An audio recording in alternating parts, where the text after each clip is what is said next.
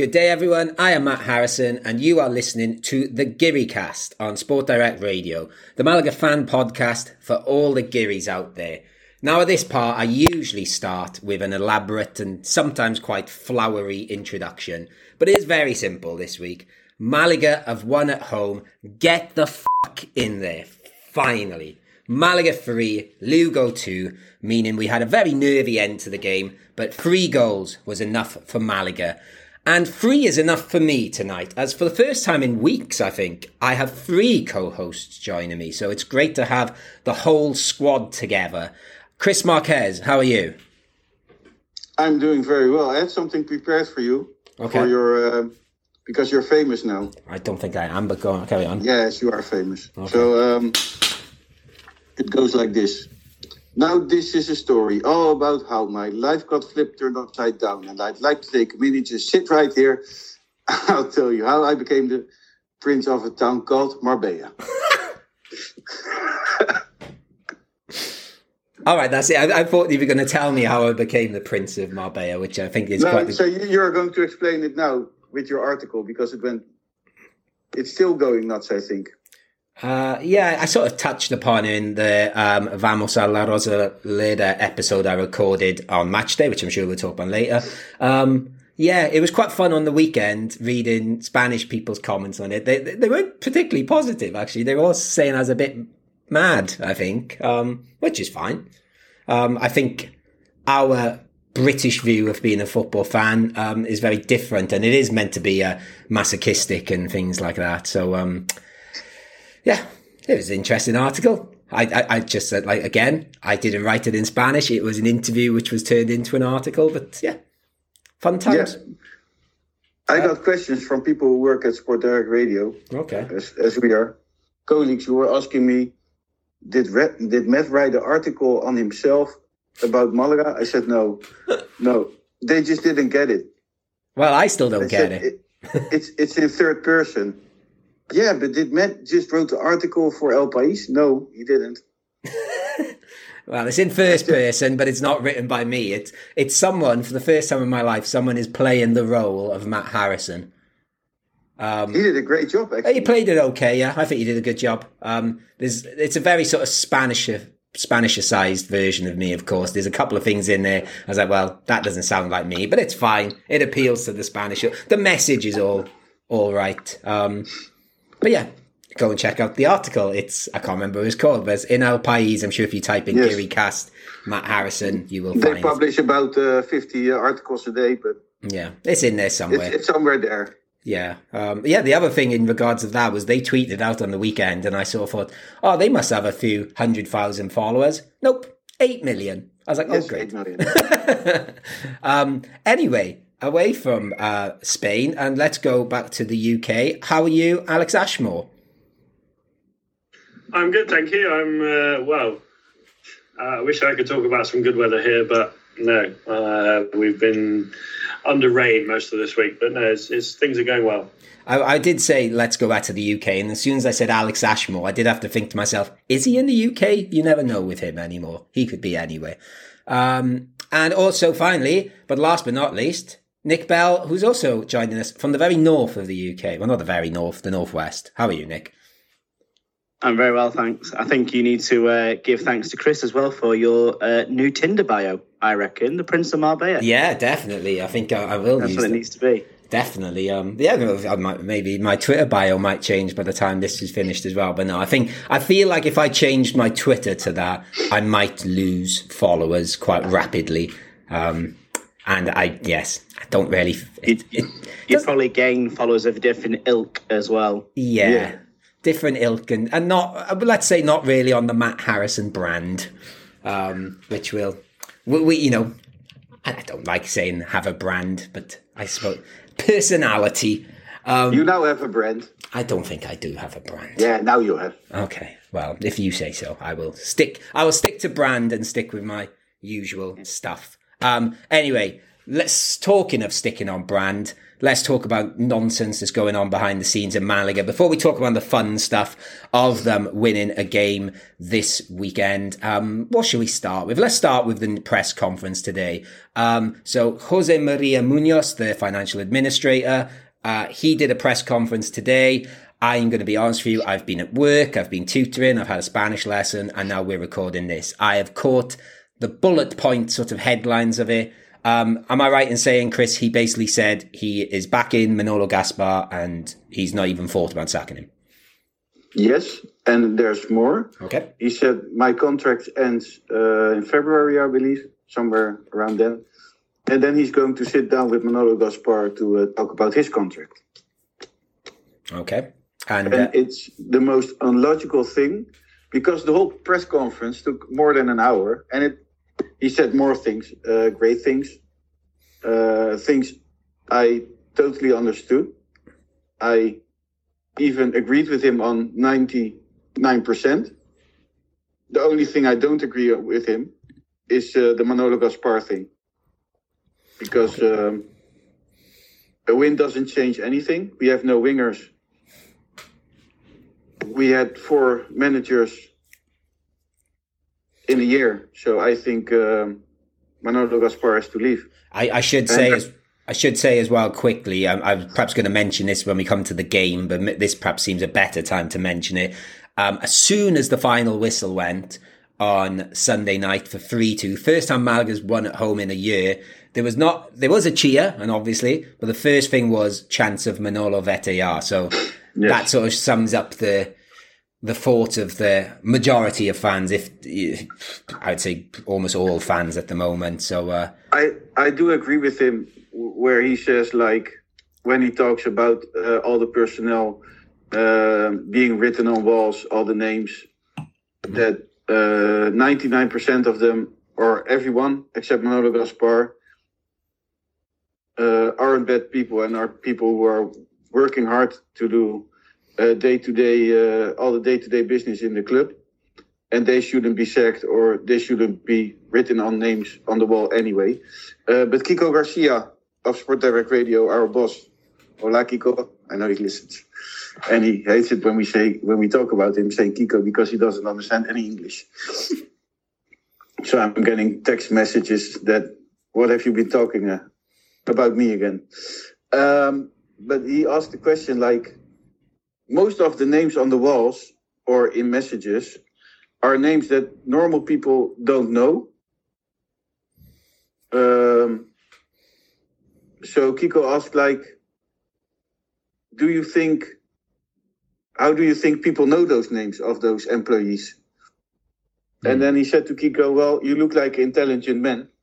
I think you know the same thing as I do. They probably cr- come from inside the club. Yes. So they have a rat inside the club who is saying things to harm the club. And um, he said he doesn't know who it is. And it's almost impossible to find out who it is. Um, but Hmm. yeah. A rat in the club. That uh, that that definitely adds to the narrative of. Uh, I, I, think I've said before that uh, it'd be a good sort of documentary series following Malaga. I think I think that'd be a good, uh, a nice storyline to. Well, not a nice storyline, but. And, and, and he said, like, if we had if we had 20 points at this moment, nobody would doubt about all the people working at the club. Yes. Um, so, Alex and Nick, I, I, don't know if you've caught up on what Jose Maria Munoz has been saying today. Uh, do you have any thoughts on what's going on? He must have listened to last week's podcast, you know, talk, us talking about Manolo um, or Namo, uh, Mano More Gaspar, as we put it. Um, good name, that yeah, one. That was a good I, podcast name. I'll give you that. Chris can take the credit for that one. Um, I, yeah, no, I think obviously, I don't know, he felt like he had to make a statement and he's, he doesn't strike me as the sort of man that's going to make any drastic changes. Um, you know, I, I, think it was probably just one of those things where he thought, you know, I'm going to come out and say all these things and just, you know, try and, you know, keep up that appearance. Um, you know, I'm not saying I'm not criticizing him for it, but I just think, you know, it was one of those necessities that he felt like he had to do. Um, more sort of wishy-washy stuff really um, that doesn't help us get to the end of the the line and the goal, which is uh, no more Al-Thani in the club and a, a healthy, a healthily ran club. So yeah, it's another another step in the road. Yes, uh, wishy-washy for you as well, Nick. Um, I can see why he did it, but I think in any other world, you wouldn't have a situation like this where somebody who isn't really in the position to be talking about these things, making these kind of statements, especially after you've won for the first time at home in almost a year. Uh, it's the first win under Pepe Mel. It, it just seems to go against the narrative of, of what is needed after that, you know, fantastic win over this weekend. So I, I get why he's doing it. He's got staff to protect, and he's probably, you know, been asked a lot of questions himself. But was it really necessary? I'm, I'm not too sure. Yes, it was because um, the fans are getting more ang- angry by the week. Hmm. Do you not It think this would make the them angrier, though? Yes, I don't think he's calmed any nerves. no, If anything, he's Um, backed Manolo Gaspar to the hilt and Yeah. said he's not going anywhere, which surely is going to wind him up a little bit more. and that's and that's the thing that worries me. How can you defend someone that you can't defend in any in any way? Because if you look at Manolo Gaspar, there's nothing to defend him for. Like really nothing. Certainly not this season, no. Um, And last season either. True, but I, I, again, going back to the um, the eleven months without a home win, I was thinking about this uh, earlier today, and like how it'd be quite interesting to go back and listen to our podcast the week after we beat Las Palmas, which was the last home win, and I'm pretty sure we'd be singing the praises of. Uh, uh, Manolo Gaspar for getting in Jose Alberto Lopez, and oh, hasn't he bedded in the youngsters well? And oh, I'm probably saying we're going to win the league and something stupid. So uh, it does. T- Yes, things happen it, fast it, here. It didn't happen. no, it didn't. Things didn't happen. No, they didn't exactly. So um, you can blame him for Jose Alberto. You can blame him for Nacho. yeah, You can blame him for Pablo Guede. You can blame him for um, having the or or escaping relegation last season, where we actually shouldn't, Mhm. because we didn't deserve to stay in in Segunda at all. You can blame him for the bad season Malaga started so far, because as a technical director, he's responsible for the football Yeah. at the end of the day. Yeah. You can buy, I said it last week, you can buy a lot of players, you can buy a lot of names, but that doesn't give you a team. Yeah, like I said, I think uh, last week you leaned uh, quite heavily on the Manolo Gaspar. So let's let's go to a, someone another favourite character of ours, um, Sheikh Al-Thani. He's been in the news again this week. Um, I, I, I'm guessing Chris, you might be the best to ask about this again, as perhaps getting a bit more insight the Spanish media side of things. Um, what's Al-Thani been up to this week? Well, um, he had to come to Spain to uh, testify in his case, uh, but he didn't show up. Okay, So, can I just uh, ask a quick question? Because I'm sure on the podcast a couple of weeks ago we said that that had been postponed, so it wasn't postponed in the end.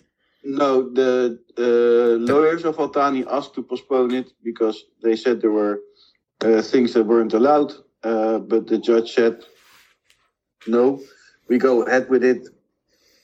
That's the date, and then it's then then it's when he has to show up." Well, neither Al-Thani or his lawyers showed up, so um, there will be an, interna- an international arrest warrant for him and it seems that's what the lawyer of uh, of the APA said uh, after the um, well after the hearing where he didn't show up. That it seems Paco Valverde is his name, the Mhm. lawyer of the APA. That it seems that Al-Thani has been treated for pancreatitis Mhm. in Doha and has been transferred to a London healthcare center, Mm. health center. Yes, I've heard that too. I, I, I though it, I think there's still rumours at the moment. I don't think that's been confirmed, has it? It's sort I have I have one one question. What is pancreatitis? it's pancreatitis. Um, is, Okay. um, it's uh, again. Uh, Alex, you went to a private school. um, sorry, Nick. I'm sure you might know too. Um, I don't know. I'm guessing it's something that just affects your pancreas. Yeah, uh, pancreatitis is to do with the pancreas. Um, What's the pancreas? It's a good question. Uh, Nick, you went to a proper school. What's a pancreas? Nick, Nick, you sell you sell hair Hey. products. A pancreas is an organ in the body that helps you keep um, produces insulin to keep your blood Oh, sugar levels balanced. There you go, Alex. Shove, Pancreatitis, I believe, is something to do with um, your pancreas not working how it should. there's there's a win for the real school system there. Shove your Yes. private school system, Alex, says the teacher that works in a private school. I just realised. it's a, but here comes the thing because I don't know if any of you have thought about this. An international arrest warrant, yeah. Qatar doesn't do them. Surely that applies to the UK. Like That's there's what I a thought, yeah. Between the UK and Spain.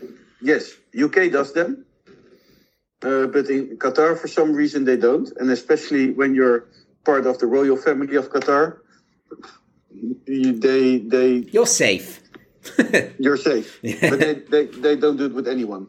Okay. Uh, But also, Chris, you've got to remember that the Tory party government takes donations from Russian oligarchs. So uh, the UK is as bad as Qatar.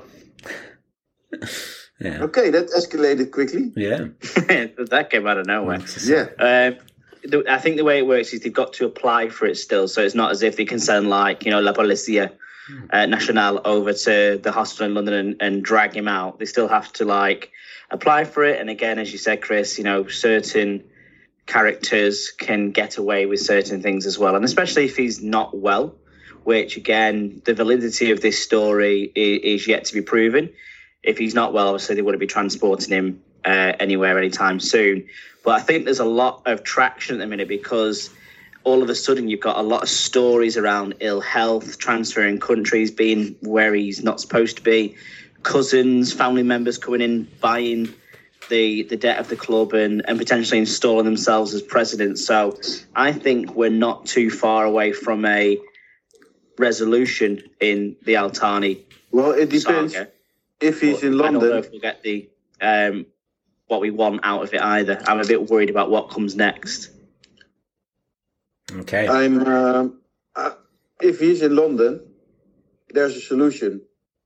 And if the international arrest warrant comes, but as soon if he is in London, because we're not sure, if he's not in London and he is, uh, or if he gets back to Doha or he is in Doha, then it's impossible to get to him.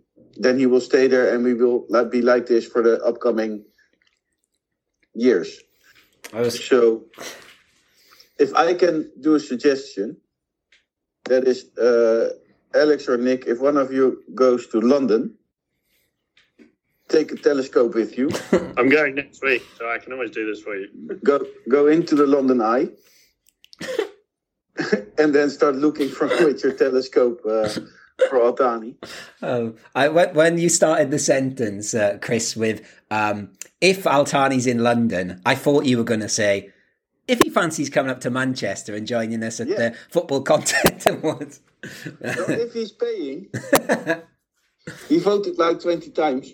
yeah, he did. Maybe that could be the, the, the sting. We we lure him to uh, the Britannia Hotel or the Mercure Hotel, wherever it is, and capture him there alongside uh, an international team of a- UK and Spanish policemen. It turns out Al-Thani's a massive fan of Robbie from Arsenal Fan TV. It's like we'll introduce you to Robbie. Al-Thani.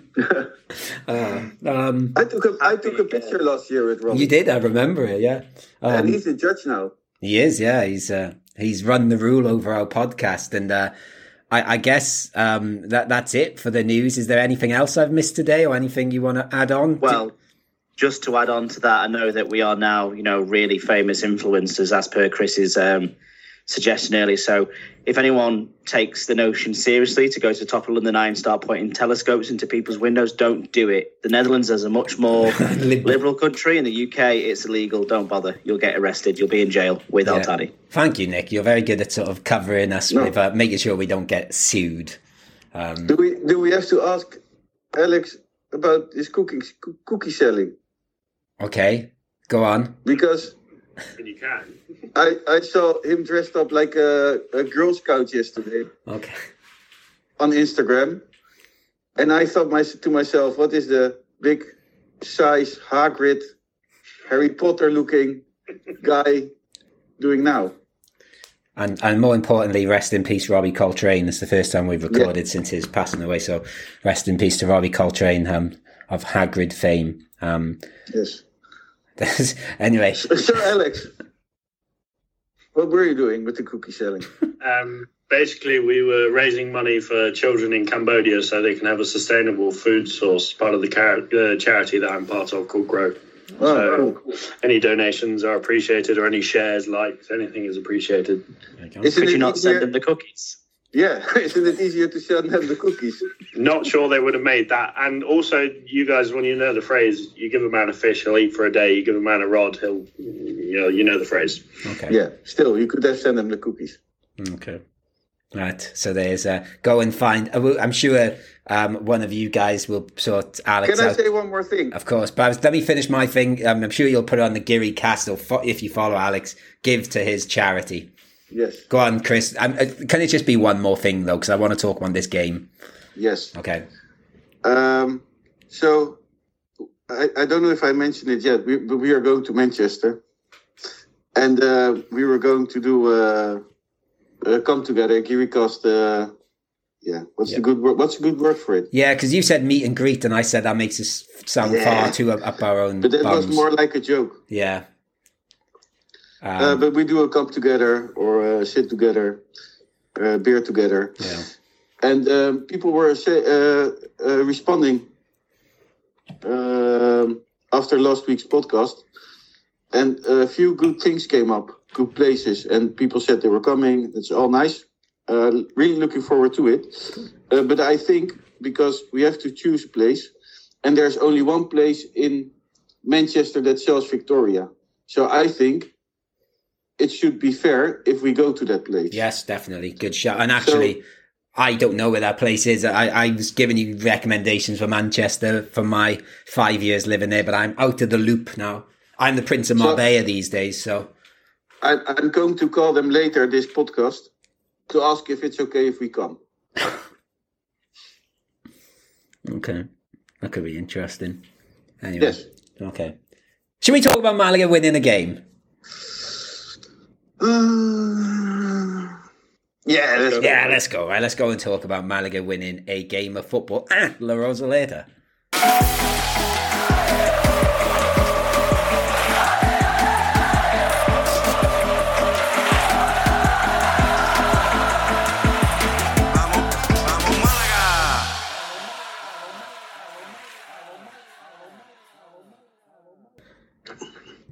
So we are going to talk about Malaga 3, Lugo 2 on a hell of a night at La Rosaleda. I'll be honest with you guys, we've, we've been recording quite a lot on Wednesday recently. We're doing on a Tuesday night at the moment. I've been looking forward to this recording for this very reason. It's been a long time without this, as Alex just sort of threw out there before I pressed the record button. How do we talk about a Malaga home win? So we'll have to find our feet again and see how we do. Um, in, it was quite interesting. I noted before the game that Pepe Mel made a point of saying he doesn't care if Malaga play badly. We just need to win. But I think it's fair to say uh, we didn't play too badly, actually. So um, we'll get to that. Um, we'll start with the starting 11 as usual. But actually, I'm going to talk a bit about the squad as well, because obviously I'd sort of forgotten that there was no Ndiaye till match day. And I was like, oh, oh, this is going to be troublesome for us. Still no Alex Gallar um, and just Caro back in the squad. But Alex, Issa Fomba in the squad. Were you excited?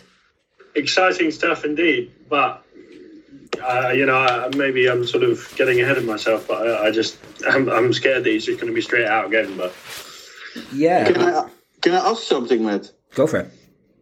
Because uh, Nick uh, texted me this week. Um, you always send out a, a beautiful agenda. Okay. Um, Thank you. Yes, which is really nice. Then we know what to talk about because you're directing the whole podcast, and I always uh, screw things up for you. Um, but I was reading the agenda. I usually don't go through it that much, but Nick texted me, so I thought, okay, let's read it. And it said Issa Fomba Boobies. What? Issa Fomba Boobies. Okay. Are we going to talk about his boobies? I, I, I've got I've got a different agenda in front of me. Let me go to the original agenda. Uh, oh yeah, I I did right. Who, who's done that? I honestly I'm don't. a schoolboy. It wasn't me. It definitely. Well, I don't know. I can't even Nick? think what that is. I can't Is even. this you? Uh, someone have, have you sent it to someone else? Has someone hacked into my? Uh, No. This, this sounds I like can neither confirm nor deny that my immature trick to try and get you to say the word boobies Ah. in your agenda it was me. Well, I, I make a copy of the agenda and have my own in front of me. So sorry, I didn't. I've got I've got a, a master copy. Um, I think I just saw the word Fomba and went Fomba boobies, and that just made me giggle, so I just stuck Oh. it in there. sorry. So you, you like, and now I'm happy. I have my own copy. Um, This is going to be a weekly thing. okay, I will check out. Um, but again, it's not going to work because I always make a copy that I cover in ridiculous notes because I'm prepared. Actually, I'm not this week. um, anyway, starting 11. Christian was in Yes. the starting 11. He's fun, but we'll talk about him in a bit. Hervias is back in the starting 11, as was Luis Munoz, who was very, very welcome back to the team. Um, I'm going to say it now. I think this, it, it was funny when I looked at this after the game, I was thinking that is a perfectly balanced midfield. Luis Munoz, Ramon Enriquez, and then Febas. I thought really nicely balanced. And I was like, oh, but in, Ndiaye's got to come back. So that's going to be an issue perhaps we can talk about maybe in the next part. Um, any thoughts on that starting 11, Nick, when you saw it? I was thinking, uh, first of all, best case scenario given you know the injuries and uh, suspensions that we've got. But same as you, Matt, I just thought, wow, that is from top to bottom a perfectly balanced team. There are people that are strong in each position there that know how to do the jobs. I was a bit skeptical about Hervias coming back in, but you know, apology incoming later. Yes. But uh, yeah, I was uh, very impressed. Um, yeah, no, I, I should say as well, Nick. I said after the game, I decided it was a balanced midfield. I was, I, I was still a little bit for, I was still a bit, oh, we're going to miss Ndiaye here. I thought, I, I think it, it came down to more just being unsure how Luis Munoz was going to stand up. But again, he was fair, fairly good. um, Alex, what about you?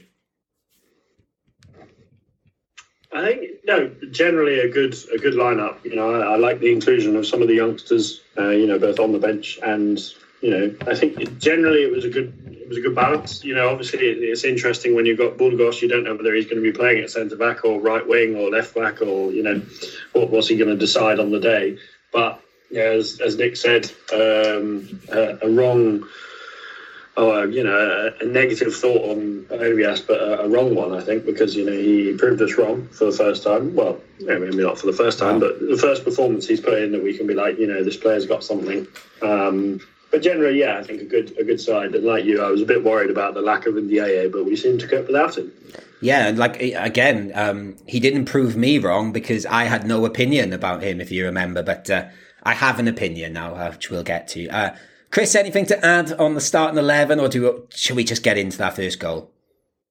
No, I'll go into the first goal. Yeah, we scored quite early. That was nice, especially when things were a bit nervy. Um, so Christian Gutierrez of Marbella, the real Prince of Marbella. Well, there's three of us battling for the Prince of Marbella, as we'll we'll get to shortly. Um, lovely finish, great work um, from Ruben Castro, but also a uh, a goalie mistake as well. Um, what did you make of this opening goal, Chris? I think when you're a little kid, we are all little kids. We probably all dreamed of being a professional footballer. I think. Well, I, I dreamed of uh, hosting a podcast about a second division Spanish football team, to be honest with you. Yeah. But they, they would be second being a professional footballer. Yeah. Okay. So may- maybe I've dreamed of it, and I I always dreamed like making my debut and then score a goal.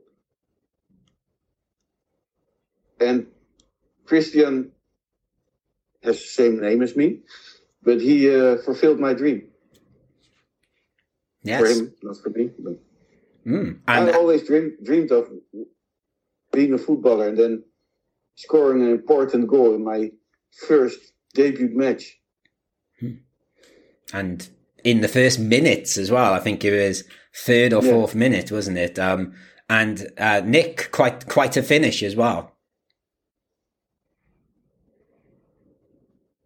Yeah, definitely. I think he just took it so so well to, to to pounce on the error by the goalkeeper, which I'm told is very unusual for him, and to dispatch him the way he did is just the the, the perfect start. Really, I'm very excited about this lad. I think he's someone who's taken his opportunity and grabbed it with both hands. So I'm, I'm uh, excited to talk more about him. And is he the new Kevin? Is he better than Kevin already?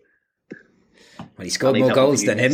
He scored more. Go- I I think. Uh, I think I saw uh, you respond to my tweet where there was a guy sitting about six rows in front of me at La Rosaleda with a Kevin shirt on, and I took a, a photo of it, sort of lamenting his loss, and sort of then tweeted, "Actually, this Christian guy is quite good." Just uh, uh, cover it up. By the way, if you do hear um, uh, fluids being poured, I do have a bottle of red wine next to my laptop because. Uh, we have a holiday here tomorrow. I have a day off, and we're talking about a Of Malaga course, win. you have holiday. It's a holiday every every week. It is, yeah. It's um, but you know, I'm here. I could have been out on the town gallivanting, but I'm here doing the podcast, so this is my treat. Uh, Christian Christian Gutierrez's goal, Alex, a treat as well. Yes, Definitely. I, I think I was just looking at his uh, his player profile on uh, SofaScore, and yeah, it upsets me that he's younger than me now. I'm, Oh, I'm Alex, you're getting old. So starting- now you're feeling to start old.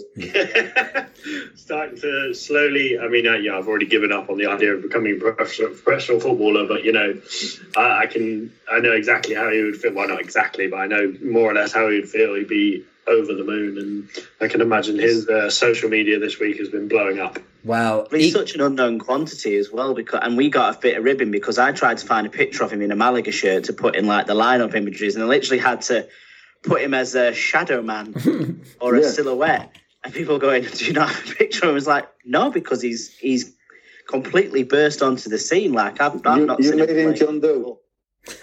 he, he is like a, a, a mystery man here to save us. yes, a bit. Uh, yes, he, he could be what Kevin should have been. We'll have to wait and see. Forgive me, Kevin. Well, Christian comes from the word Christianity.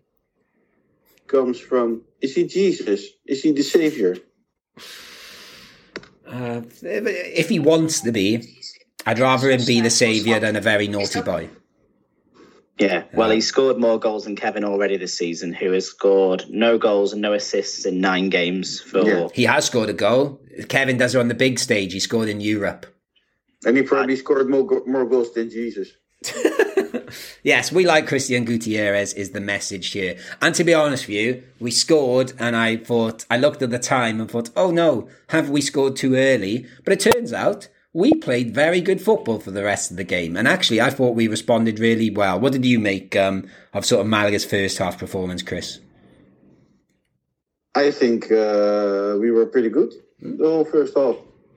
I felt confident.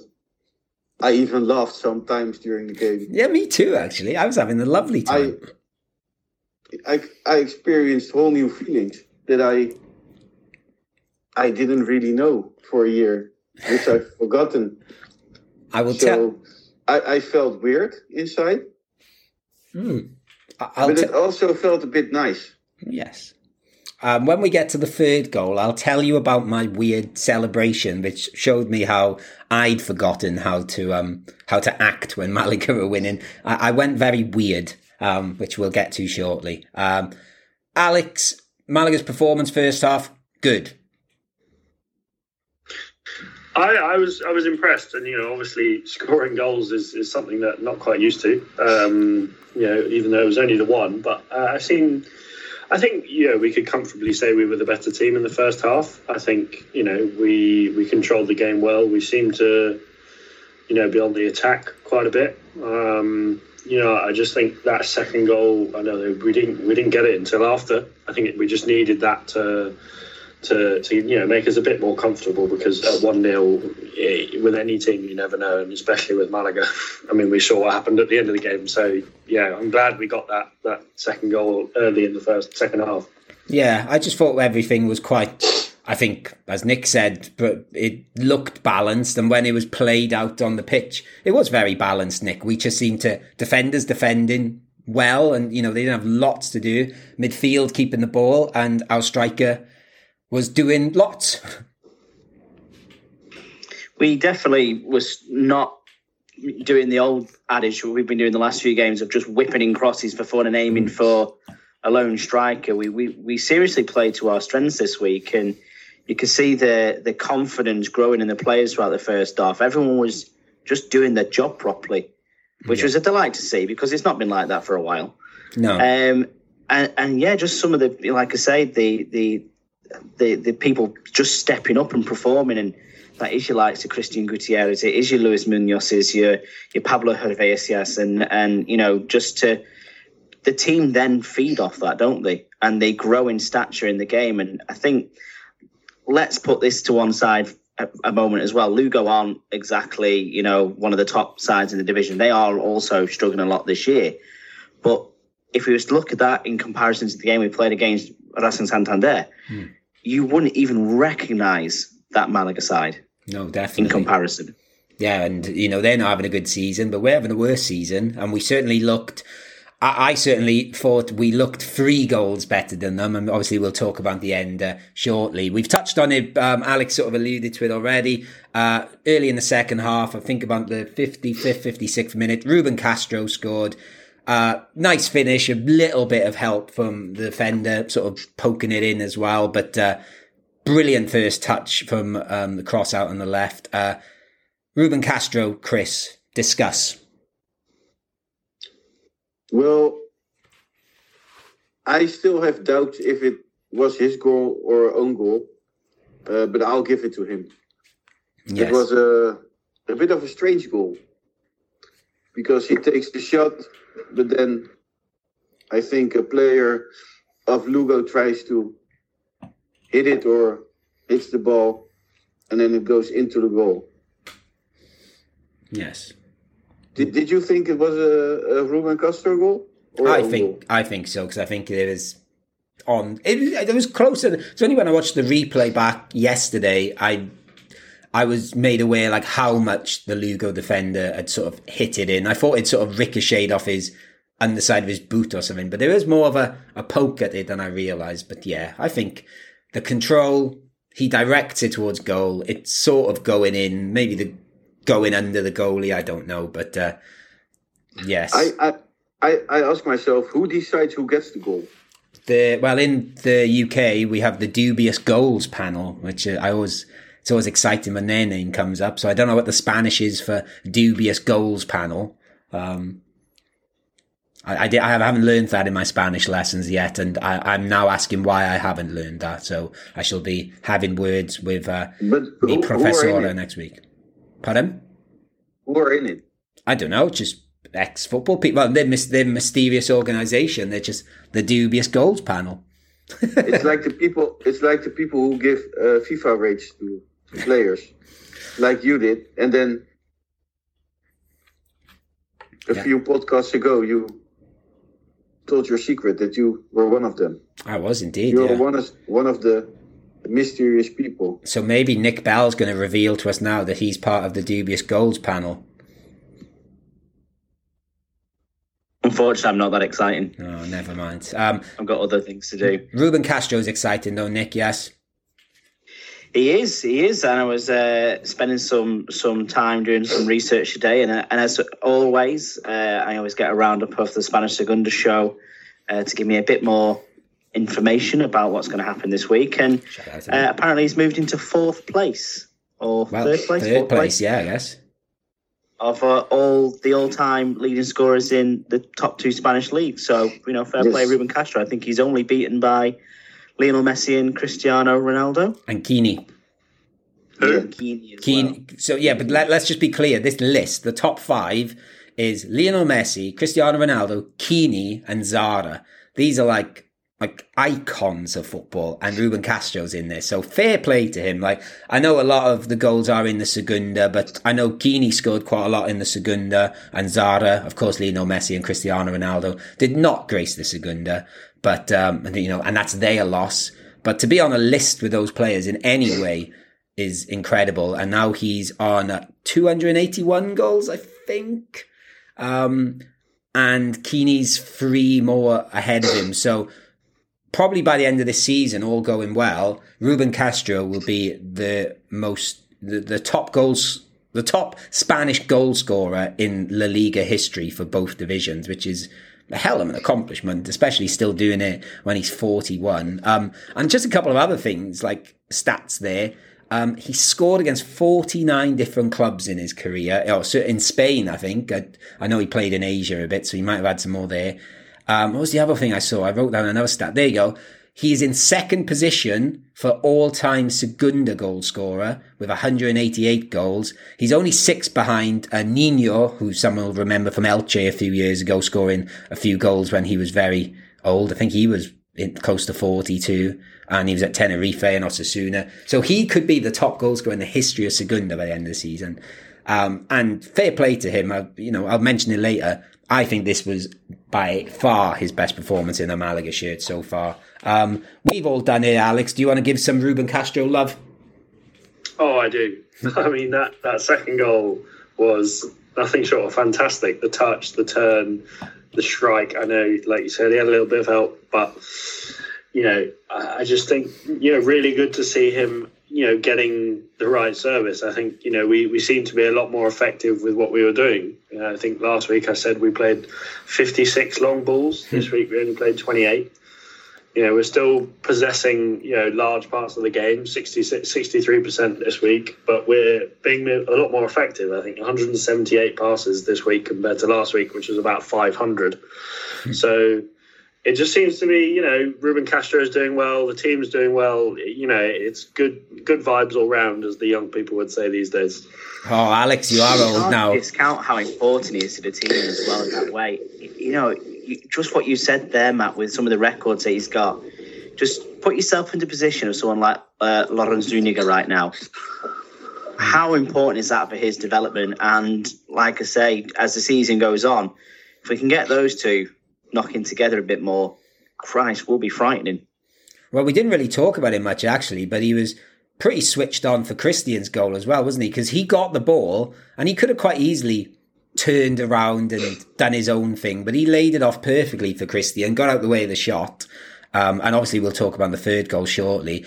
Um, I think we've touched upon it already, but um, Hervias scored a goal as well, got disallowed, but uh, he was brilliant. His we've talked about crossing a lot on this podcast over the last few weeks. He can cross, it seems. I, I, I know it's not nice to talk about someone's appearance, but when I see Alex, why are you laughing? When I see Hervias, I I just don't see a footballer. No, I agree. He doesn't look like your typical footballer, but he looked like a footballer on Sunday. Yeah, he did. He was very good. I, I thought you were going to say something worse slash different there, Chris, but no, Well- it'll be okay. you, you, you had something in mind there. Yeah. no, no, no. What I did you think? I No, just no, no, don't, different don't, expectations. um, What? don't. um, yeah, I, I should say this is an audio format, of course, but I'm sure the others can see when when Chris starts sentences like that. I do look down or cover my face, so that was better than I expected to. I weren't sure where you were going, but um, you went you went a, a, a, a decent way. Um, I, if you want to give more Hervias love, you can do it in the um, in the honourable mentions at the end. I just thought I'd mention his disallowed goal. Uh, then we have um, Christian went off because he had a, um, he was on yellow card. Good idea. Bought on Danny Lorenzo, another Marbellite. Um, another one trying to get the Prince of Marbella crown because his goal was excellent. Uh, counter attack. Luis Munoz winning the ball. Ruben Castro first time pass into Danny Lorenzo. Two touches or so, rolled it in the corner. Nick, brilliant goal. as cool as you like, and great to see him back on the pitch as well. And again, you know, this conveyor belt of young players that we've got that are just immensely talented must be the envy of a lot of people. It's just a shame that they're not playing at the top level and in the relegation zone Yeah. of uh, Segunda. But yeah, no, seriously, he came on and you know he again really impressed and.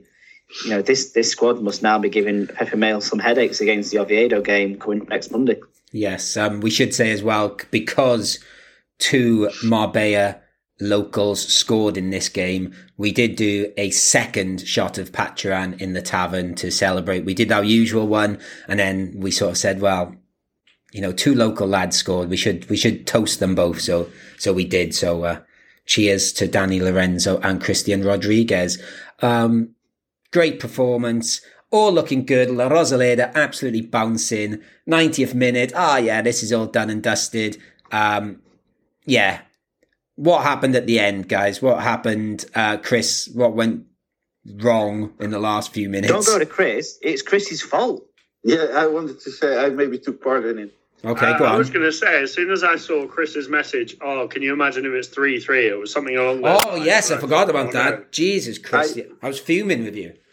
I, I, I, I- I looked at the results of uh, of the English football. I saw Blackpool uh, had a had a great day, and I saw Nick tweet about it or Instagram about it about uh, a, a third goal in the 95th minute, something like that. 98. So- Yeah, so I um, when it was three 0 I said uh, Nick said, "Oh wow, a win or something like that." I said, "Oh wait, wait, we can also still do a Blackpool." But also, I should add quickly on that. I don't know if you guys remember the game before the winter break a couple of years ago against Lugo was that crazy game where they scored. Was it? I can't remember. It was in the hundredth minute, and they scored with the last kick of the game from a twenty-five yard free kick. Um, Yeah, and I, I, I did have visions of that game again. It was a ma- mad game because the only reason it went on so long is Malaga were on top. The linesman got wiped out. He got put in the back of an ambulance. I think it was the 111th minute, actually, in the end. It was something stupid. So I, I had flashbacks to that all of a sudden. But uh, what what do we think was because we obviously we made quite a lot of subs, which fair enough. You know, people on bookings. Uh, Bustian, is, was it Bustinza's fault again? I don't know. I didn't. I didn't really notice what was going on. It just seemed to be carnage. I think it was really fun. I didn't. I think I think we majorly panicked as soon as soon as he got that one goal back, which you, you know didn't really come from anything. If I'm being perfectly honest, red red alerts and red alarms went off in every player's head, and they started to panic, and they kind of had the the yips again, and and a lot of what has dictated how Malaga have played this season crept back in again. Sort of like almost instantly, all that confidence that they had throughout the original ninety minutes just evaporated, Honestly, and we were back to yeah, I was going to say honestly, if they had equalised, I think we might be waiting another eleven months for a win. I think that would have absolutely shot us down. Um, Alex, any thoughts on the crazy ending? I think it very much reminds me of. I'm going to use a boxing analogy here. Is uh, a boxer who's joined a. He's got a new trainer. He's learnt a new tactic. He's learnt a new technique for his for his for his new fight. He- He's using his game plan up till the ninth, tenth round. Then he gets hit with a body shot, and he starts feeling a bit tired. And those eleventh and tenth round, he's just swinging, and it, it's looking dangerous. So you know, I, I was worried. Um, you know, the defending for 3 1, just very inactive. Just didn't seem like anybody wanted to go near the ball. Um, not sure, you know, if anyone bothered marking for the second goal. I think they were just like, you know, bugger this. Well, and also, that one out. But yeah, um, just, just, I I think you were right, sort of panic, maybe. I I just I was quickly. still confident. I didn't panic. I did. God, you should have seen the state of me. Nah. Oh, yeah, and also I forgot to say about my weird goal celebration where um, the girl, because I think I looked at her at the time and was like, I think I just swore in Spanish at her. Um, where yeah, this girl dropped a empty bottle of water, so it was empty, and it just sort of rolled by my foot. So I picked it back and gave it to her, and then 30 seconds later was when Malaga attacked. Um, and we scored. So I took the bottle off her, and wielded it in the air like a World Cup. it was very odd. Um, oh no, that's false. Actually, no. What happened was I did that when Hervias scored his disallowed goal, and then I was like, ah. And then when we scored the third, I took it off her again and did a little sort of dance with her. It was very odd behaviour. Why? I don't know. You smooth git. you know, you know what you're doing. Um, there was the, the other one. Did, did you at least apologize to her? No, she was well up for it. She was laughing and having a lovely time. She was in one of. Uh, Yeah, she's in the Instagram video, yeah. Look of the videos of the of La Rosaleda, didn't you? And she was sort of like waving at the back of it as well, wasn't she? Yeah, she was having a lovely time. I don't know if she's there all the time, but uh, yeah, it was it was not up there like the one some of my Swansea friends talk about was when we won one 0 away at Villa Park in the last minute, and I don't remember doing it, but I was pole dancing on a, a sort of pillar in in What? yeah in Alex Ashmore style. Yeah, I, I don't I don't know why. It's not group like of people and pole dancing. yeah, I Yeah, don't- I don't know. I don't know what. There was no thought process. Malaga were winning 3 0. I didn't know what to do. I was all over. And actually, there was. I had the entire row to myself. So I was looking for people in front and behind me. Who? What do I do? Um, yeah. So, uh, you know, if she's listening, thank you for the water bottle celebration. Um, it seemed to do well. Maybe, maybe, maybe she brings her own bottle. Maybe. battle. No And also, just quickly on. Um, bottle for you next time. Next week. Okay, hopefully it's the lucky bot. And quickly on, um, uh, you know, lucky drinks. I don't know if you listened to the Vamos a la Rosaleda, but I remembered something I did say on it. Um, when I get the can of beer from the Chinese shop to walk to La Rosaleda, I went to a different Chinese shop and I said, maybe if I try a different one, our luck will change. You always have these kind of things. Oh God, I know I'm mad. At the end, uh, at, it, from a year from now, if you keep on doing these things, you have to go through 100 places, do Yep. 50 dances, Yep. uh, walk the whole day only on your right foot, Yeah. Terrify 50 women. just re- read uh, 50 Shades of Grey every, every match day. I used to shave a lot. That was my Swansea one. I used to shave match night. Just Yeah, I've had lots. oh, Anyway, let's get to our Chumbo and Biznaga. Malaga Yeah. did hold on. Um, lovely celebrations after the Manolo vete ya chant. Uh, Chumbo guys, I'll just I'll, just throw mine out there straight away because I was going to mention it with the um, Lugo goal and I didn't get to. Um, like Nick said, the goal sort of came from nowhere. Manolo Reina was just didn't seem to be ready for it and they got smashed in past his near post. So because I struggled to pick anyone else, I'm going to pick Manolo Reina because I think he should have been more alert to that. So Nick, do you have anyone different? For a Chumbo, uh, it's difficult this week, really. I think, like I say, everyone performed so well, and, and I include Manolo Reina on in, in that too because that save where he tipped it onto the post. Oh yeah. How is a 37 year old doing that? yes. Incredible Ah, flexibility. Nick, I forgot about that save. Okay. Yeah, I'm- it, it, I'm- was- I'm was turning- incredible. I'm turning 37 next week, and I, I even have trouble getting out of bed in the morning. Yeah, he did. He did very well for that. So I don't know if I can. I Okay, can- Nick, I'm going to listen to you, you, the other choices. I might change my mind because I forgot about that save. Can I go?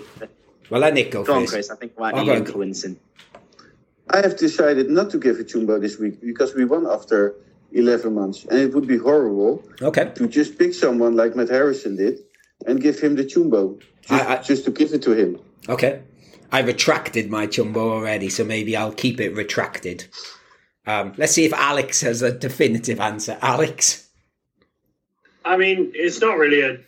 It's a, it's a difficult chumbo to give, but if anyone who didn't really impress me, like you know, he did nothing wrong really, but it just wasn't. super, Is you uh, cannot you cannot give bad things to people who did nothing wrong. Okay, let him finish. I, if I if I had a gun to my head sort of situation, I'd sorry Nick, I'd have to go with Alex Febas. Okay. But I, okay then, guys. We've we've mentioned Febas now, but I, I'll take the Chris. Mar- I'm going to take the lead on this for one week only. We'll no chumbo it. We'll take this as a party week. No chumbos, Malaga team. You, we we love you all this week. No chumbos. We'll keep it in our I don't know. I have Chum- a Chumbo. Okay. Never mind Alex that. Ashmore for making bad choices. there you go. Um, I'm trying to think of like a, a, a sort of funny chumbo too, but I'm I'm I'm struggling really. Um, I, I I don't know why, but my nephew of five years five years old downloaded uh, uh, Pokemon Go.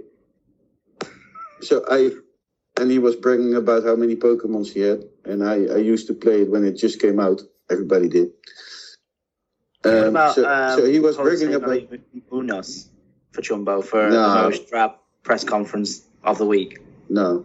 So, but my uh, so my little nephew uh, downloaded it. He was bragging off how many uh, Pokemons he had. So I had to call him off. So I downloaded it again just to show him how many I had. And last night I was a bit bored at work and I started playing and I catch the Fabas. ah, yes. There's a Pokemon called Fabas. I think it might be called Phoebus, but we, we, it's all it's all relevant. Um, okay. So I, I, Good I, information. good information. I don't think it gives us a chumbo. No chumbos this week. Um, I've retracted mine, Alex. I'm telling you to retract yours. We're playing nice this week. So Biznaga's all round, but who are we giving our main bizarre Biznagas to then? Uh, Nick, we'll start with you again. Like I say, it was tough to choose from, but it's it's got to be Christian Gutierrez. You know, you, you can't have a debut like that and perform the way he did and not get Biznaga. I was even impressed with his um, substitute appearance in, in one of the previous games, and I think, like I said earlier, we've we've got a real player in our hand here, and he's taken the opportunity with both hands. The fact we've got no wingers probably helps with that, but yeah, he he was tenacious in that game, and and honourable mention for Pablo Pablo Hervias as well. He was uh, fantastic throughout, uh, and you know if if it wasn't for the story behind Christian Gutierrez, he would have probably got Biznaga instead. Okay, I'll say mine then, because I'm going to say like two different players, which I think illustrates how good a performance it was. Um, we've not said his name, I don't think, or not much. I thought Ramon was excellent first half, especially. He sort of was a bit quiet. I think he just kept things ticking over really nicely. So I want to give him an honourable mention. Um, but for me, I just I thought Ruben Castro was brilliant. He just did everything. He was perfect striker performance. Scored a goal. Played. I think he got the assist for both goals. Um, and I just thought he was excellent and uh, like a, a proper leader on the pitch. And yeah, I, I'm going to give it to Ruben Castro. He played a part in all three goals. But to be honest with you, Nick, the two players you mentioned, they were in my consideration too, and it was very close between those four players for me. So, um, Alex, what about you? I think you know quite a few honourable mentions. I thought Escassi, you know, imposed himself quite well. Not said his name yet either. He was brilliant. Yes. Yeah, um, you know, he he seems to be quite liking that centre back position. You know, we we've had our doubts over the last year or so, but he seems to be proving us wrong. You know, I thought generally Javi Jimenez played quite well. Hervias was was you know nothing short of brilliant. Really, I think you know his crossing was good. Um, you know, just better decisions all round from everyone. I think you know Luis Munoz played a part, and like you said, the Ramon was brilliant. Um, but you know, most notable honourable mention to Christian Gutierrez for scoring, but I have to give it to Ruben Castro. You know, like you said, involved in all three goals, such a lovely finish, uh, a lovely pass for the first one. Just, ah, it, it, I think it was a sublime performance. And the third one, there's a lovely pass for the third one as well. First time, just in it goes. Um, Chris, to finish us off.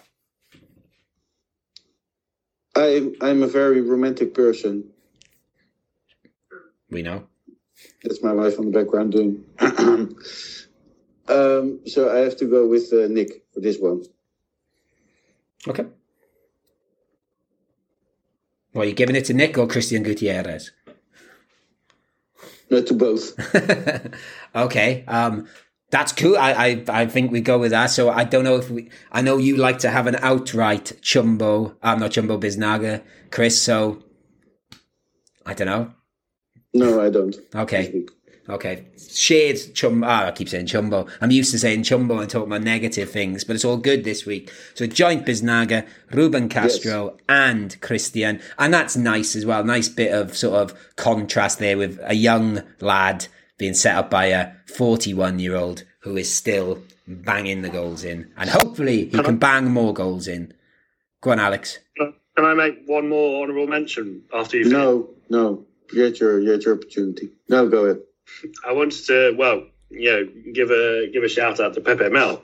I think you know mm-hmm. he's been working behind the scenes and you know trying to get the players to play their, the way they want him or the way he wants them to play, and you know it seems to be all coming together slowly but surely. There's still signs, you know, problems of old, but we're we're making our way in the right direction, and he's played a role in that. And just on him, I will say, I don't know if they showed it on TV. He was very animated in the dugout. He was he was putting in a good few miles on that um, on the touchline. So uh, yeah, respect to Pepe Mel too. And uh, yes, hoping that Pepe Mel can do it again this coming match day when we travel to Oviedo.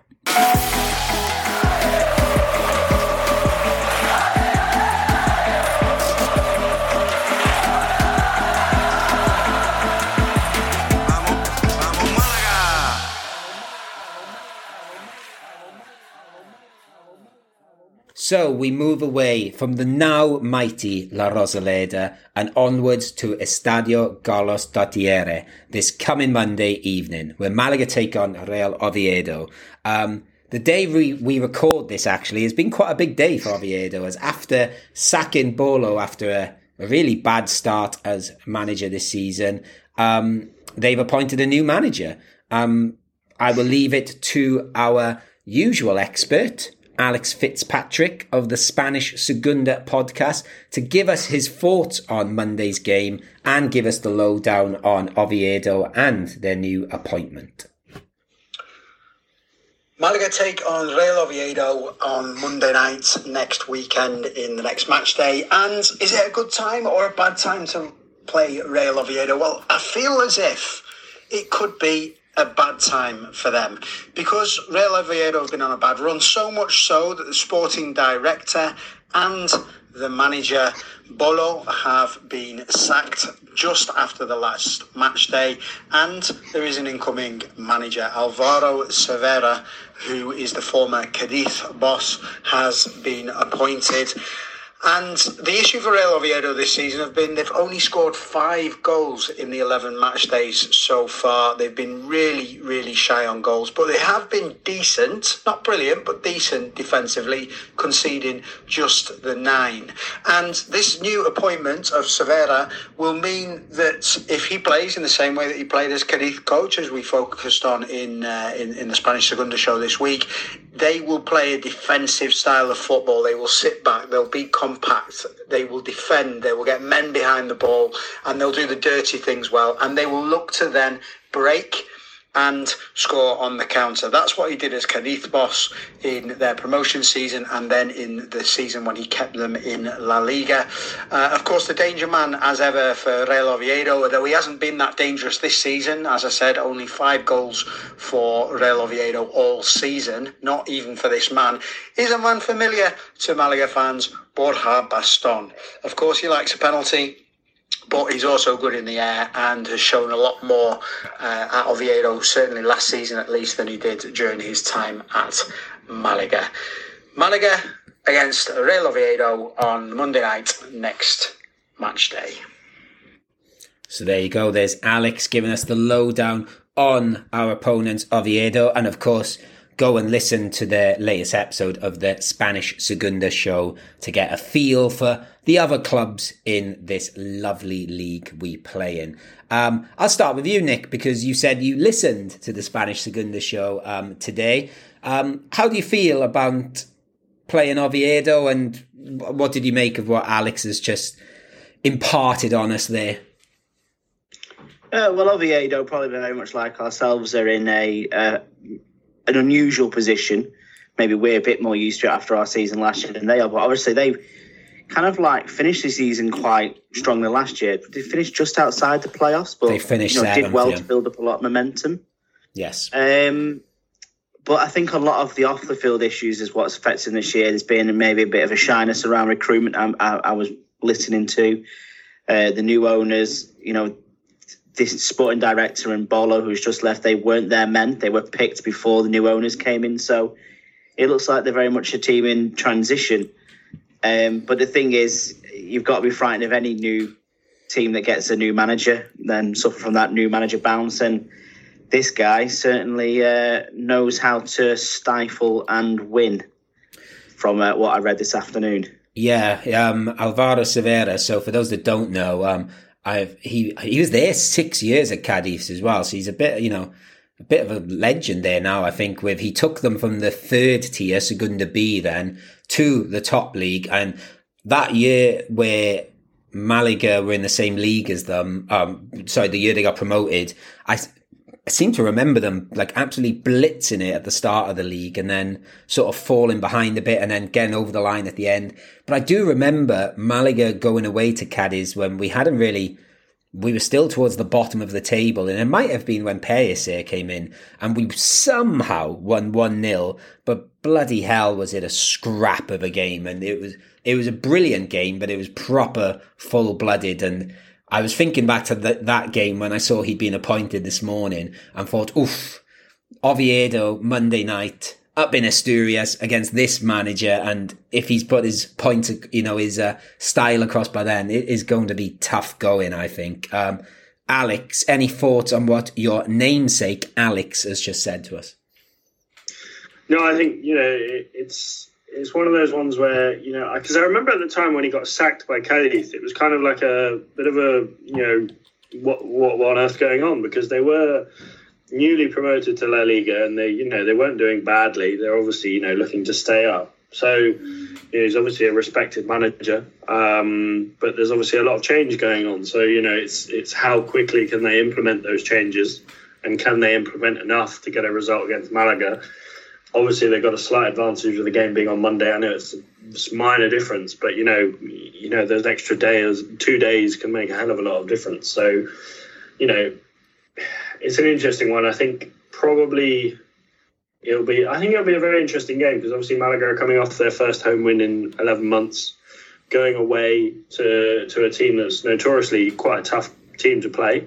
Uh, obviously struggling at the moment this season, but no, I, I, think it could be one of those ones that we look at. Whoever wins this one, we look at at the end of the season. We look back on this game and think that was the the reason they went up, or that was the reason they stayed in the middle middle of the table, or something like that. Mm, big words there from Alex Ashmore. Um, Chris Marquez, any big words?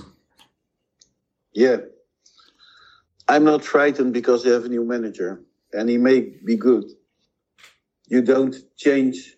You don't get a a team in less than a week because it's Tuesday. He signed today.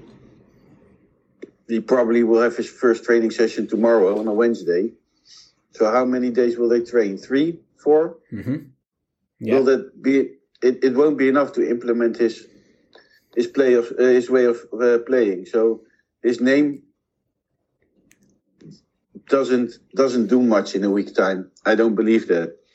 But what I do believe that when, uh, whenever when a, a, new manager arrives to a club, it doesn't matter who it is, uh, a team gets like uh, I don't know a boost, like yeah yeah boost, mm. which yeah. then flows away the week after again. But yeah, of course, I, I guess that you know it's a shame we're not playing a week before because there'll be obviously players who have not been in the starting 11, who may have, I don't know, not had a chance under um, Bolo, who might see right now is our t- chance to sort of, you know, be a Cervera man and, and jump at the chance to like get back in that starting 11. So yes, I, I totally agree, Chris. I, I don't think we're going to see, you know, the principles of Cervera straight away, but it's a psychological thing when these managers come in with just a few days to, fix them up, isn't it? It's to get you know work on the mental side of the game. So uh, yeah, I think I think this is going to be a tough game. But you know, as we showed on Sunday night, we we can be a good team. Um, I, I, I think I, I can't remember. I think Alex said he thinks it'll be a good game. I I think it will be too. Actually, it, it looks like it could be a quite dogged affair, but I've I've got a feeling it might be quite fun to watch. Um, well, I suppose looking at uh, things to do with Malaga, then, unless anyone has any sort of views they want to throw out there about Oviedo. I, I won't mention the time I went there, went there on King's Day, by the way. I think we've told that story 10 times, haven't we, Chris, by now, uh, my trip to Oviedo. Um, I'm, I'm still waiting for the name Michu to appear. No, it's okay. We, we leave that. Um, he's, a, he's a Burgos man now, isn't he? Um, um, yeah. But I, I, will just just quickly, um, it's not out yet, but in the next week or two weeks' time, I was on the My Football Heroes podcast where you had to pick your five footballing heroes, and Michu gets a mention um, as one of them. So there's the podcast gets discussed about, but also we'll just say a Malaga player gets in there, but I won't give you spoilers. You can probably work out who it might be, but no spoilers here. So go check that out when it comes out. Um, while we're talking about Michu, um, but there was a lot of Malaga chat in that podcast. We'll switch to Malaga. Um, Nick, we've sort of touched upon it earlier. Uh, do we not? Do we put Ndiaye straight back into the team or not for this? It's a tough one because he's been so impressive um, since he's come into the the fold. Though to get suspended so quickly, I, I must. I was thinking about this. Has he only played five games? I think you can't be far off. Yeah. picked up five bookings. Um, he, he's he's just a high caliber quality player, but you know, does he make us more defensive, or or is it the players you put around him? You know, do you sacrifice Luis Munoz, for example, to accommodate him more, or or whatever? So it, it's a tough one. I I think for this game we, we do need to bring him back in. We do, we do need that little bit of steel back in there as well, and then hopefully the confidence we've got from beating Lugo emanates through the team and, and we perform to a higher standard. Yeah, I, I, I would put him in there as well. I, I think for me, he's been our player of the season by um, quite a bit. I think obviously we talked on his podcast about how good Febas was at the start. I don't think he's been bad since, but he's not quite at the level he was. I would actually consider dropping Febas for this game and uh, especially if we've got someone like Christian Gutierrez who can add that sort of impetus up front. I don't think he'll be lost as much. And Luis Munoz can drive up the pitch as well. That that would be my change. But but equally, if um, Pepe Mel stuck with the same three from the last game, I would be happy to. I, I didn't see anything wrong with that game. I thought Febas did fine in that game. Actually, again, I think Alex touched upon maybe he wasn't as dynamic as he has been in other games, but I still thought he was fine. Um, Alex, what about you? Are you for getting Ndiaye back straight back in the eleven? Yeah, I think I'd go with the same as you. I think probably take Febas out and put him in the midfield. I think you know he's. You would say don't don't change what isn't broken, but I think he he is such a key player, and you know obviously we it wasn't a perfect game against Lugo. We did concede two towards the end, and I think had he been in in the midfield in that game, I think it could have ended a whole lot more comfortably for Malaga. So you know I'd definitely put him back in there. And actually, just quickly on what you said, Nick, I was just thinking then that he's had five bookings. I can't really remember him making like any really bad tackles. They must have been for really light things. He's always sort of quite bit scrappy, but he's neat and tidy with his tackling. So yeah, now I think about it, that's quite odd. Um, what about you, Chris? Ndiaye in or Ndiaye out? Ndiaye in. He's like a concrete wall. Yes. So uh, maybe uh, that's where the yellow cards come from. Yeah. If you bump into him, uh, you uh, you end up on the other side of the pitch easily And um, with a broken leg. yeah, he has to play. um, I, I I'm kind of interested in seeing him play with uh, together alongside with Luis Munoz. And then I'm interested whether Gallar is back or not. Yeah, I was going to mention his name perhaps in the in the last section, and I, I suppose we didn't really need to mention his name because Christian Gutierrez was so good. But I do think we've sort of missed Alex Gallar over the last few uh, games, and if he is back, which I think he should be for this game, yeah, um, certainly on the bench, um, I just think he gives us a different dimension. And you know, with these players come back from injury, it looks like a good squad again. If you know, we could probably do a few more centre backs getting fit again, but uh, we shouldn't be in the place we are. Um, uh, Nick, any any other changes you'd like to see, or would you be very much stick with what we got?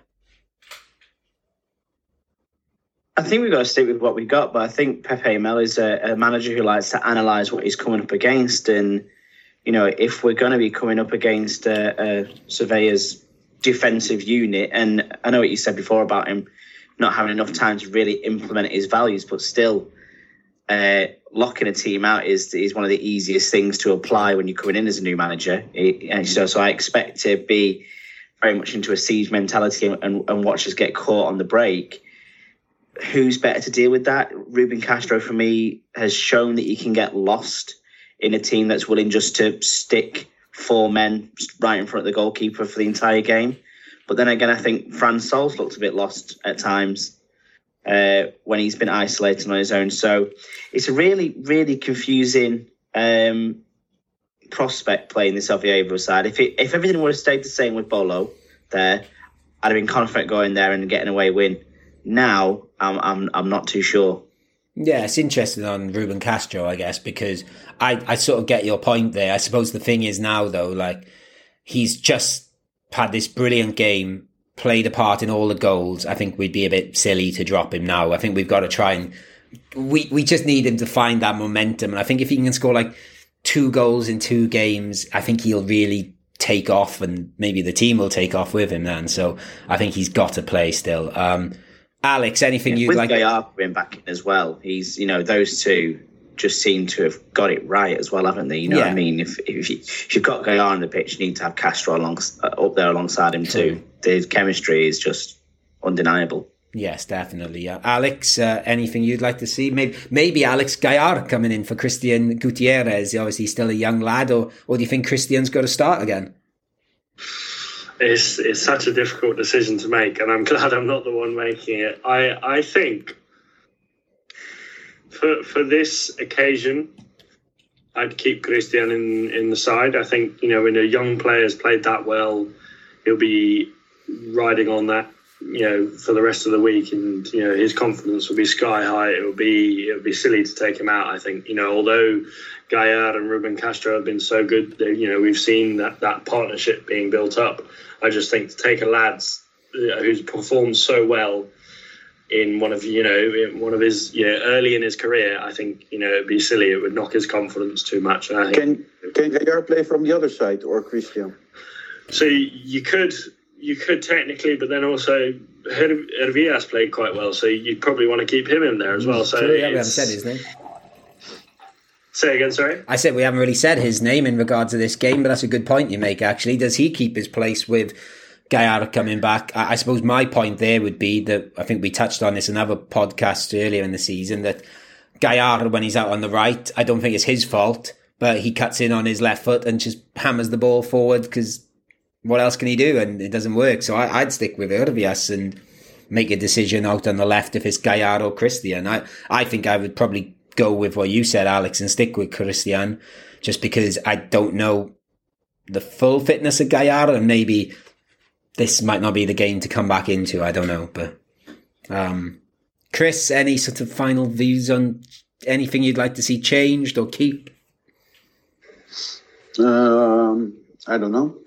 There you go. Great. What are we doing? What doing? What are we doing with Ramon, for example? Yeah, I, I, I well, it's interesting, Chris, because you said um, the first thing you said was you'd like to see Ndiaye alongside uh, Luis Munoz, and I thought to myself, well, yeah, actually, dropping Ramon wouldn't be absolutely absurd either, and keeping Febas. Um, I, I, I'd like to see Ndiaye, Luis Munoz, and Ramon for this game, um, but yeah, it's. I suppose the good thing is that we're having a discussion about, oh, we could do this or we could do this. It's, it's felt very uh, cemented over the last few weeks, so it's nice to be chatting about um, options again. You know, like I said, I think we could still do with a, a few more at centre back, but all good. Right. Let's start wrapping things up then, guys. Is there any other points any of you want to make on this trip to Oviedo?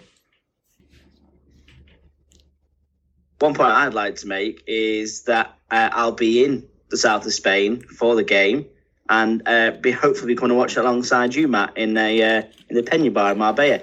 However, we must lobby my wife to make this happen because she's not as keen. So maybe a tactical Twitter bomb or Twitter storm, whatever they call it, um, from the Giricast pod, and the listeners can uh, help convince her. Well, Does I, she have Twitter? She does, yeah. She she is a follower. She voted for us as well. oh, that's nice. What of a Um, Um, what does your wife likes or loves? Is it dinner or? Um, it, it, it's difficult. Yeah, she, she she likes eating out. She likes uh, films. She's obsessed with Lord of the Rings and things like that. So yeah, anyone who wants to, if I set up like a wish list and we can get a present, so I can go and drink some Victoria Marbella on a Monday night, then yeah, let's do it. If we find any like uh, Lord of the Rings, what do they call it? Um, cosplay or whatever it's called. Um, in the in the And we can dress you up like uh, Frodo. Not far off. Um, I, the way I'd sell it to her is, uh, you know, the Costa del Sol. The, it's amazing. It's nice. The variety of sort of, you know, the nice mix of giriness and obviously this lovely sort of Andaluz local, you know, local traditions. Um, but you know, further down the coast, maybe that gets lost a bit. Um, well, even here in Marbella, the Pena Bar is a snapshot of Andalus culture. I would say it is very Spanish. It is very raw. It is very fun. Um, and I will Are be you there. are you traveling with the whole family, Nick? Is your daughter, Uh, daughter going as well? I'll be travelling what to the Pena Bar with them. No, No. To, to Spain. I am, yes. My wife Yeah. and child are coming with me. Yes, this, this time I can't leave them behind. I thought Um, maybe uh, I don't know a trip with your wife or something, but also the little uh, princess is coming. Yes. She is, yeah, yeah. I'm trying to tell her the story, and I tell her about what Matt does with his uh, points mean Pacharan, Yeah. and uh, said, imagine if uh, you know Malaga pick up a point, I can be in Marbella, and I'll be with Matt. I can go to the tavern, and I can have a a Pacharan at the same time for a points mean and do Hoot de Malaga. And then she went, well, won't you have to drive back? And I went, oh, yeah, I suppose you're right. You can. You, we can pour you something red, and you can feel a part of it at least. Yes. Um, Talking about uh, drinking. Go for it. Wait. Okay. Right. Okay. Here we go.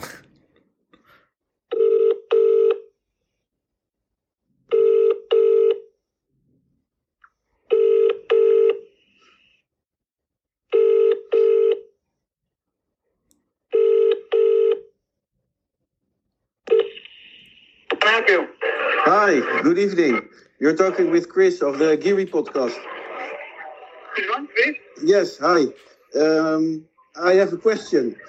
We are in uh, Manchester for the Football Content Awards because we're nominated. Uh, we will be down in Manchester on the 15th of November, and we're thinking of doing a, a meetup in Manchester Yeah. and do some drinks. Um, Yeah. Is it is it true that you sell Victoria on? Uh, Yeah, we do, yeah. Oh, very good. Yes, because we are a Malaga CF podcast, Uh-huh, yeah, yeah. and um, yes, we would really be interested because we do like uh, some some kind of uh, meet and greet with our listeners. Yeah, but how many people? Uh, I don't know yet. It depends a bit, but I think five or six, maybe seven. Yeah, what, what day are you looking for? 15th of November. But is it because you're a restaurant? Can we also only come into just for a drink? Let me, let me one second. Yeah. 15 November. Uh-huh. That will be, uh, yeah, Tuesday. Yeah, you're okay. Yeah, just for a drink. Yeah, no problem. Okay. You come down. All right? Perfect. I'll, So- see you, later. see you there. yes, thank you very much. Yeah, bye-bye. Bye. Bye. Breaking news just in: the Geary Giricast have a reservation in. You did, I didn't even get the name of the bar. El, El Rincón de Rafa. Oh, El Rincon de Rafa. Oh, Rafa's corner. Fair play. Yeah, and he used to be a professional football player.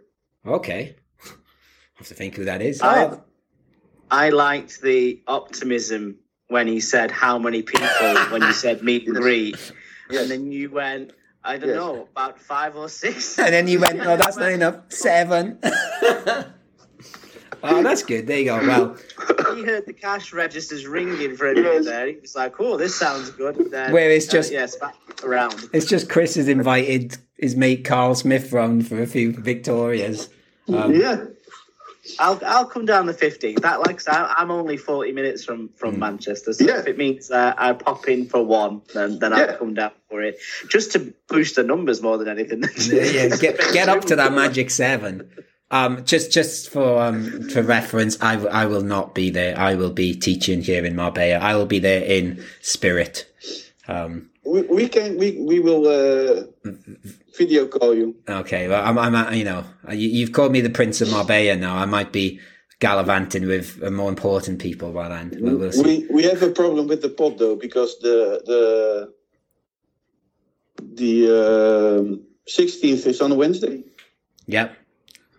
Then we are uh, me, Nick, and Alex on uh, are at the award ceremonies, Yeah. and on a Tuesday we have the so we have to figure out how to record that week. Okay. Well, We could record it. Uh, record it from your together. table. Yeah, Well, why don't you do? Leave me out of it. Why don't you do Vamos a Football Content Awards? yeah. there you go. Done. Solved.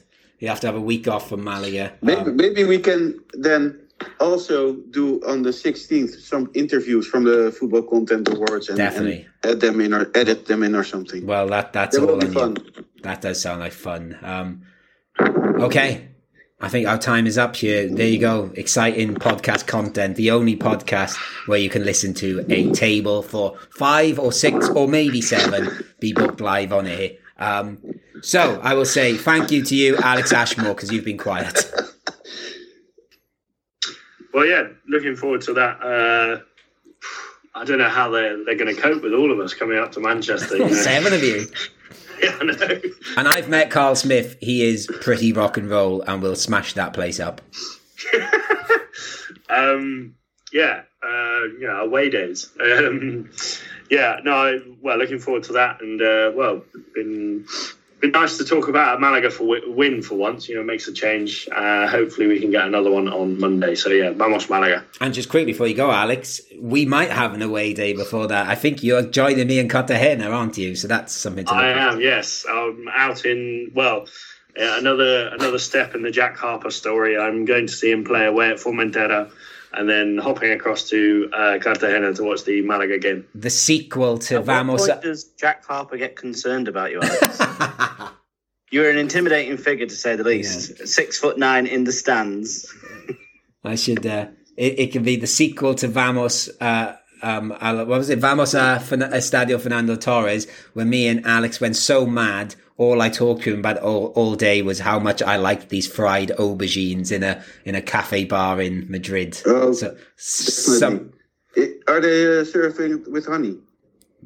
yeah, they no, they were like quite spicy. They had some spice to them, but but next, but it's near the train station, so I shall be going back there when I'm in Madrid next. Um, anyway, thank you, Alex. Thank you, Nick Bell, and thank you for coming on the podcast Wait, tonight when you could Alex, have gone somewhere Alex else. still has to plug something, but he didn't do it, so I will do it for him. Okay. If you have cookies or you have a cookie jar with cookies, please send them to Cambodia. Okay, there you go. Lovely stuff. Uh, Nick Bell, sorry, sorry, your goodbye got interrupted. It's okay as long as those uh, cookies end up in Cambodia. I'm, I'm, I'll, I'll be happy. yes. Um, no, uh, pleasure to be here once again. Uh, Vamos Malaga and three points against Oviedo is the perfect tonic to the start of my holiday. So here we go. Muy bien. Tres puntos, Chris. Tres puntos. And thank you, Yes, Nick. vamos Malaga. and thank you for um, the content the, the content we all look for in a podcast of uh, booking restaurants um more more to come hopefully but yes vamos malaga and thank you to you guys for listening to this week's uh, podcast. I forgot the name of it. It's called the Geary Cast. um, and we will see you soon. Adios and vamos Malaga.